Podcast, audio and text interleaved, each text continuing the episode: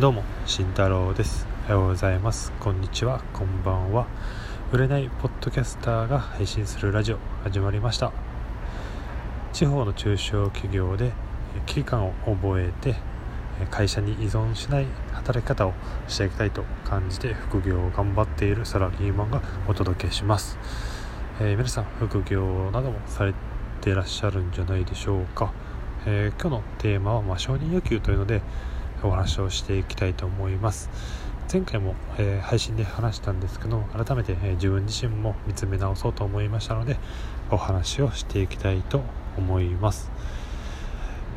えーね、副業を始めていた時、まあ、ネットビジネスであったりとか副業のアルバイト、え、プログラミングだったり、え、音声配信だったりいろんなことがあります。でその中でやっていかなければいけないことというのは、えー、たくさんあると思うんですけども最もやらなければいけないことそこを改めて見つめなければいけない。というのでお話ししたいと思うんですが一番やらなければいけないこと何でしょうか、えー、皆さんまあ分かっているとは思うんですけども稼ぐことですね。稼ぐための行為行動そこそこがもう最も重要なところです。なのでネットビジネスなどをまあやっている際に、まあ、人脈を広げていくっていう部分だったり集客をするために SNS の運用をしていくっていうのは、まあ、すごくありだと思います。音声配信をしていくっていうのもありだと思います。窓口を広げていくためにですね。ただ、まあ、そこに注力してしまうと結局稼げない収益化しないということですね、まあ、それはなぜか収益化する行動をしていないからです。当たり前ですよね、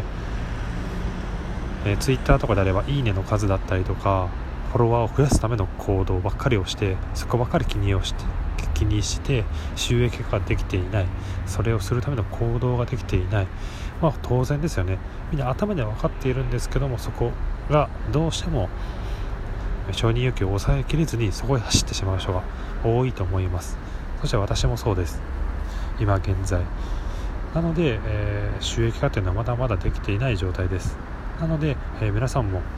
え、これを機に改めて、え自分が稼ぐところ売り上げを立てるところ、